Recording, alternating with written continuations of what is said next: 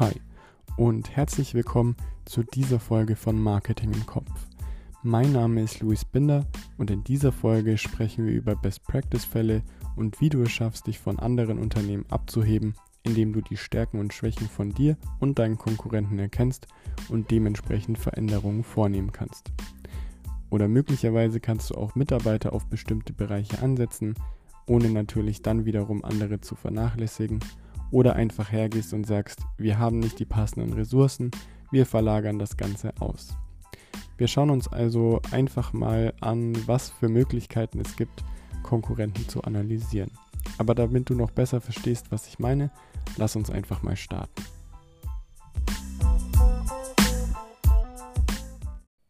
Ja, wie schon gesagt, geht es heute um die Konkurrenzanalyse und wir stellen uns heute eben die Frage, was für Ziele hat der Wettbewerb denn? Also wollen die vielleicht eine Gewinnmaximierung oder wollen die mehr Marktanteile?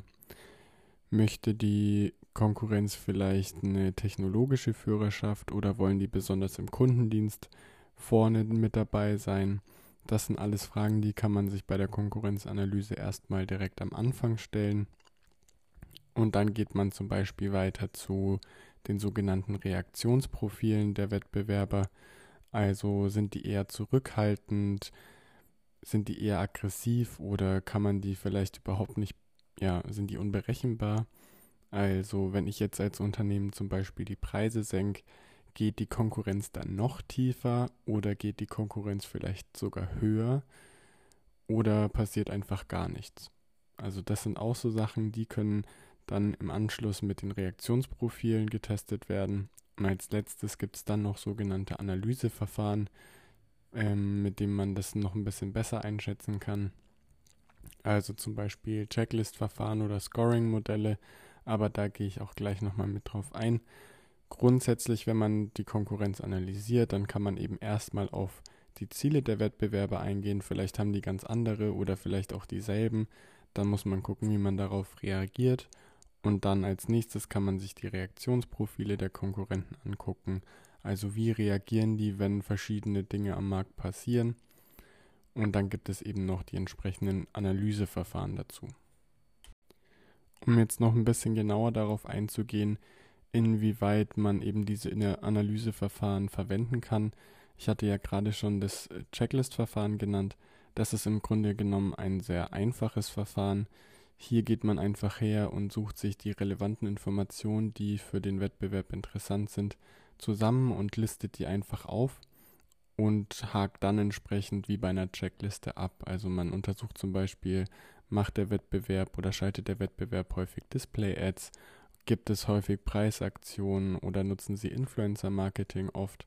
Dann kann man einfach hierher gehen sagen ja oder nein und das ist ein ja relativ eben einfaches Verfahren, das geht schnell und ist auch mit wenig Kosten verbunden, deswegen wird es auch häufig gerne genutzt. Das Einzige, was man hier vielleicht als kleines Manko anführen könnte, ist, dass es halt keine wirkliche qualitative Analyse ist. Also nicht, man, man erfährt ja aus der Tatsache, dass Display jetzt geschalten werden, nicht, ob die gut ausgearbeitet sind, ob das die richtige Zielgruppe trifft oder ob die Preisaktionen wirklich auch erfolgreich sind, sondern es ist einfach nur ein Ja oder Nein. Es gibt also auch kein Ranking oder keine wirkliche Gewichtung der Kriterien, sondern es geht hier einfach erstmal um das reine Feststellen von bestimmten Informationen. Wenn man jetzt hergeht und sagt, ja, so ein Checklist-Verfahren ist ganz nett, aber ich möchte das noch ein bisschen intensiver, mich mit der Konkurrenz auseinandersetzen und nicht nur wissen, ob die das machen oder ob sie es nicht machen. Dann hat man zum Beispiel noch die Möglichkeit des Scoring-Modells. Hier geht man eben nicht nur her und sagt ja oder nein, sondern man bewertet direkt auch mit, ob das gut gemacht wird oder ob es da Verbesserungsbedarf geben könnte. Also man hat direkt eine Gewichtung mit drin und das kann man sowohl mit monetären als auch mit nicht monetären Bewertungskriterien machen also auch zum Beispiel eben Kundenservice. Machen die das und wenn ja, ist der gut oder ist der eher schlecht? Wie lange sind die Antwort, Antwortzeiten und ja, alles, was in diese Richtung eben geht. Hier kann man noch ein bisschen besser wirklich bewerten und auch eine Rangordnung erstellen am Ende. Also hier kann man mit der Entscheidungsfindung und vielleicht auch mit entsprechenden Übernahmen von verschiedenen Verhaltensweisen besser umgehen und besser kalkulieren.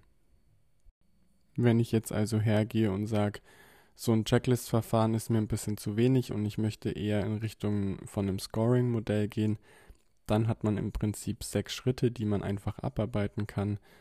Angefangen eben damit, dass man logischerweise erstmal die entsprechenden Faktoren definiert und festlegt.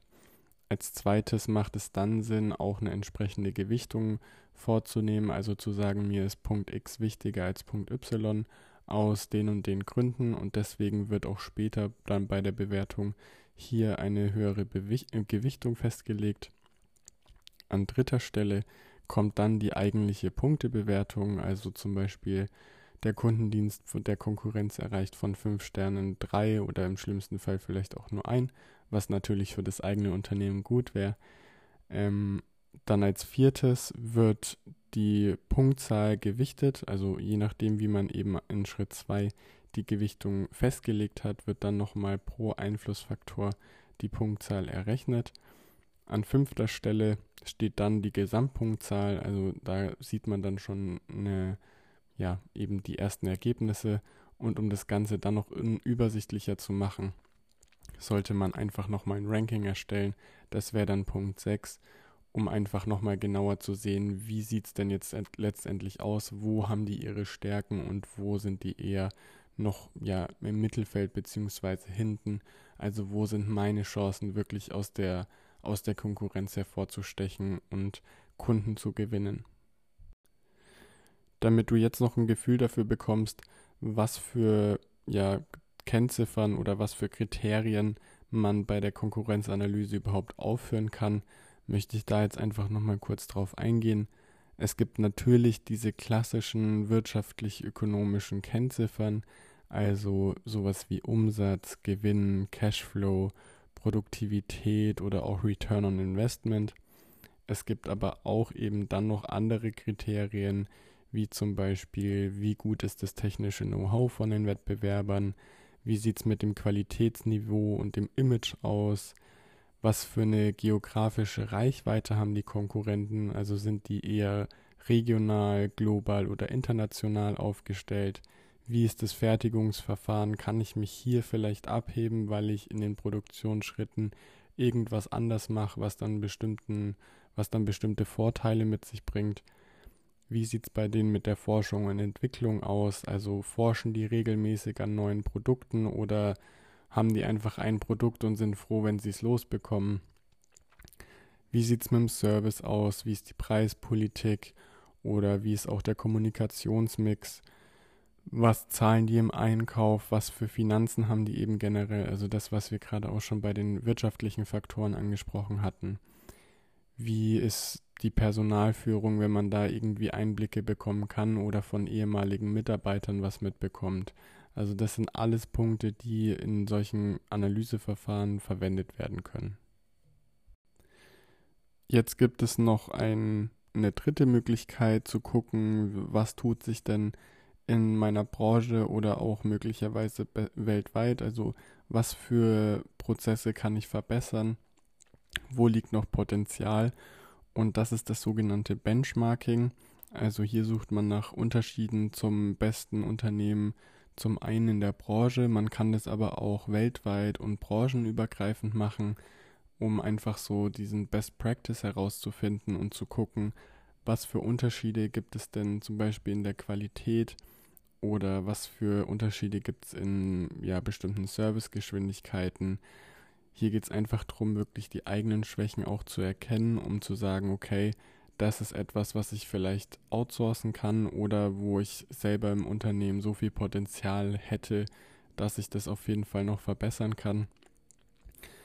Also einfach, ja, herauszufinden, warum haben andere Unternehmen vielleicht Wettbewerbsvorteile, warum habe ich das im eigenen Unternehmen nicht und dann entsprechend ähm, gegegen, ge geeignete Maßnahmen festzustellen und ja zu erschließen. Was hier wichtig ist, das ist wirklich eigentlich ein dauerhafter Prozess, also Benchmarking durchzuführen, um das dann einmal zu machen, ist eigentlich relativ unsinnig. das sollte man wirklich in regelmäßigen Abständen immer wieder wiederholen, um auch einfach zu sehen, was sind denn die Fortschritte bei der Konkurrenz, hatten die vielleicht früher Schwächen, die sie jetzt wirklich ausgebaut haben und verbessert haben. Man hat jetzt also die Möglichkeit des sogenannten externen Benchmarkings, also konkurrenzbezogen, das bedeutet mit den direkten Wettbewerbern oder auch branchenbezogen, das heißt, man guckt sich einfach viele Unternehmen aus derselben Branche an, schaut, was für Durchschnitte erreichen die so in den einzelnen Kriterien und stellt sich dann selbst die Frage, können wir das auch in diesem Durchschnitt, können wir vielleicht was besser oder hinken wir bei manchen Punkten ein bisschen hinterher. Man kann es aber auch, wie gesagt, branchenunabhängig machen, um einfach so den Best Practice herauszufinden, der für Unternehmen möglich ist. Man hat jetzt aber auch die Möglichkeit, ein sogenanntes internes Benchmarking durchzuführen, also wirklich einzelne Abteilungen auch intern zu vergleichen, um hier einfach herauszufinden, schon mal ohne die, die Konkurrenz, was für Abteilungen sind denn ja besonders gut oder welche Abteilungen sind eher so ein bisschen hinten dran, um dann insgesamt einfach schauen zu können, ob es vielleicht die Möglichkeit gibt, verschiedene Prozesse outzusourcen oder zu, selbst zu verbessern, weil eigentlich hätten wir entsprechende Mitarbeiter, die das können, aber aktuell hapert es einfach noch, weil die zum Beispiel in den falschen Abteilungen sitzen oder aus welchen Gründen auch immer. Also man hat eben dieses interne Benchmarking und das externe Benchmarking, logischerweise extern eben für die anderen Wettbewerber oder Unternehmen und intern dann wirklich im Unternehmen, um hier nochmal selbst auch herauszufinden, was für interne Spitzenleistungen gibt es denn. Um jetzt auch hier nochmal einfach ein Gefühl dafür zu bekommen, was für Punkte bewertet werden können, eben auch wie beim, beim Scoring-Modell, möchte ich jetzt einfach mal die vier klassischen ja, Benchmarking-Objekte nennen und das ist eben angefangen mit der mit den Produkten. Also hier kann man gucken, was für Leistungsvorteile gibt es denn vielleicht in anderen in anderen Unternehmen oder was können wir besser. Dann gibt es aber auch noch für das Ganze für Prozesse oder auch für funktionale Dinge, beziehungsweise letztendlich dann eben auch für entsprechende Strategien, um hier einfach zu gucken, wer fährt vielleicht eine bessere Strategie als das eigene Unternehmen und warum läuft es bei uns nicht oder läuft es bei uns besser als bei der Konkurrenz.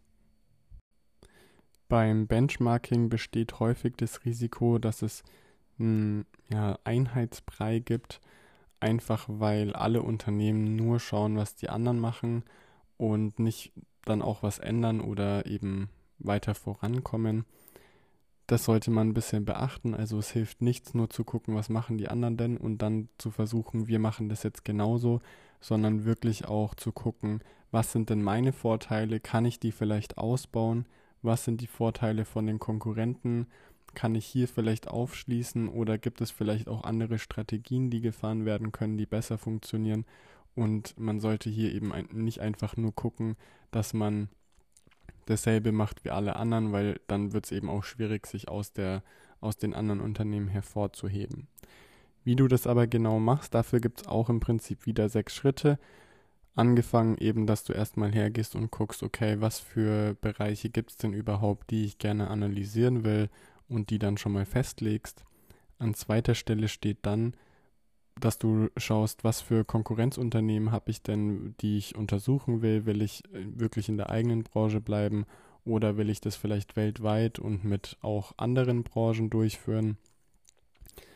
In der Mitte, also an dritter Stelle, kommt dann der Teil, dass du erstmal hergehst und schaust, was für Daten habe ich denn zur Verfügung. Also gibt es vielleicht interne Daten, die ich irgendwoher habe oder habe ich nur externe Daten, die ich verwenden kann und hier auch wieder eben die entsprechenden Leistungen einfach ja, herauszufinden.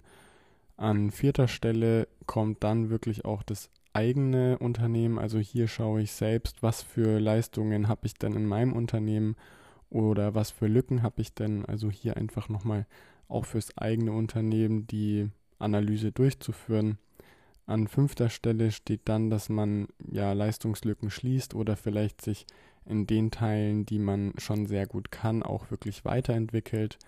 Und an letzter Stelle steht dann einfach wirklich auch das Ganze beizubehalten und zu beobachten, was passiert und im besten Fall dann eben zu sehen, okay, das funktioniert nicht so gut und dann hier einfach auch weiter bohren, warum funktioniert es nicht, können wir vielleicht das und das ändern. Das sind die sechs Schritte für eben ja das Benchmarking Vorgehen und grundsätzlich ist es einfach wirklich gucken, was habe ich denn für Vorteile und hier auch wirklich weiterarbeiten und nicht einfach nur zu Konkurrenz immer aufschließen, weil dann wird es am Ende eben sehr schwierig, sich wirklich auch aus den Unternehmen hervorzuheben.